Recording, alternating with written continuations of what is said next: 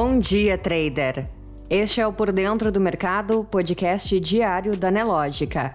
Hoje é terça-feira, 28 de dezembro, e você confere agora as principais notícias que vão impactar o mercado financeiro neste dia.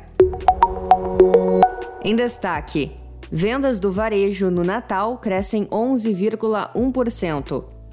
Melhora nível de reservatórios de usinas hidrelétricas. E Biden sanciona pacote bilionário para a defesa nos Estados Unidos. No mercado financeiro, o Ibovespa fechou ontem em alta de 0,63%, cotado a 105.554 pontos. O índice foi influenciado pelo auxílio do setor de varejo, que protagonizou as maiores altas do primeiro dia útil da última semana de pregões em 2021. Já o dólar comercial fechou em queda de 0,43%, cotado a R$ 5,63. No calendário econômico, no Brasil, às 9 horas, taxa de desemprego e às 9h30, empréstimos bancários. Nos Estados Unidos, às 11 horas, índice de preços de imóveis e ao meio-dia, confiança do consumidor CB. Na política, o ministro Ricardo Lewandowski, do Supremo Tribunal Federal, enviou à Procuradoria-Geral da União um pedido para que o presidente Jair Bolsonaro seja investigado por suposta intimidação de servidores da Anvisa. Os técnicos do órgão relataram ameaças poucos dias após Bolsonaro afirmar que divulgaria os nomes dos responsáveis pela aprovação da vacina infantil contra a Covid-19. Na economia, as vendas do varejo no Natal cresceram 11,1% em relação a igual período do ano passado, de acordo com o índice Cielo do varejo ampliado, informou a empresa de meios de pagamento ontem. O crescimento foi impulsionado pelo varejo online, que avançou 38,6%, enquanto nas lojas físicas houve crescimento de 8,8%. O período de apuração das vendas de Natal foi entre 19 e 25 de dezembro. Você precisa saber.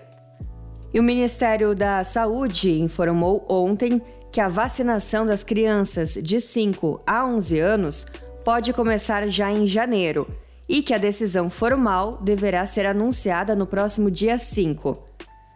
Apesar das condicionantes colocadas pelo ministro da Saúde, Marcelo Queiroga, a nota do ministério diz que a vacinação deverá ser recomendada. Lembrando que o ministro já afirmou não haver urgência e levantou a possibilidade de o ministério indicar a exigência de pedido médico para a vacinação. E sobre a crise hídrica no Brasil, a última semana do ano sinaliza para uma melhoria nos níveis dos reservatórios de usinas hidrelétricas de todo o país. É o que aponta o Operador Nacional do Sistema Elétrico. De acordo com o boletim mensal do órgão, no período de 25 a 31 de dezembro, o volume de água estará maior em todos os quatro subsistemas. Na área internacional, o presidente dos Estados Unidos, Joe Biden, sancionou o ato de autorização de defesa nacional para o ano fiscal de 2022, que autoriza investimentos de 770 bilhões de dólares em defesa, anunciou a Casa Branca ontem. Enquanto isso, o país norte-americano anunciou também que irá dialogar com a Rússia em 10 de janeiro sobre controle de armas nucleares e as tensões com a Ucrânia. A informação foi dada ontem por um porta-voz da Segurança Nacional. A reunião acontecerá no âmbito do Diálogo Estratégico de Segurança lançado pelos presidentes Joe Biden e Vladimir Putin durante uma cúpula em Genebra em junho passado.